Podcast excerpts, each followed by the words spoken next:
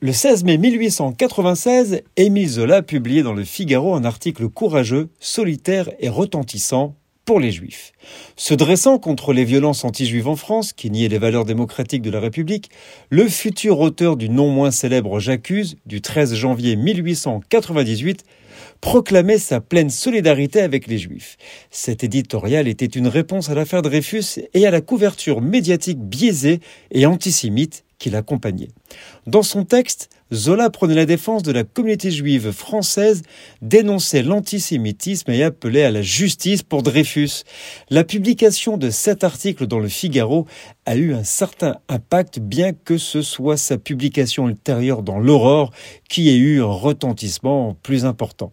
En voici un court extrait.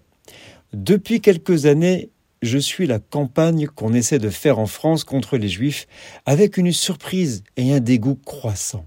Des gens, même des amis à moi, disent qu'ils ne peuvent les souffrir, qu'ils ne peuvent leur toucher la main sans avoir à la peau un frémissement de répugnance.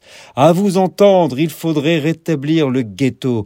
Nous aurions encore la rue des Juifs qu'on barrerait le soir avec des chaînes.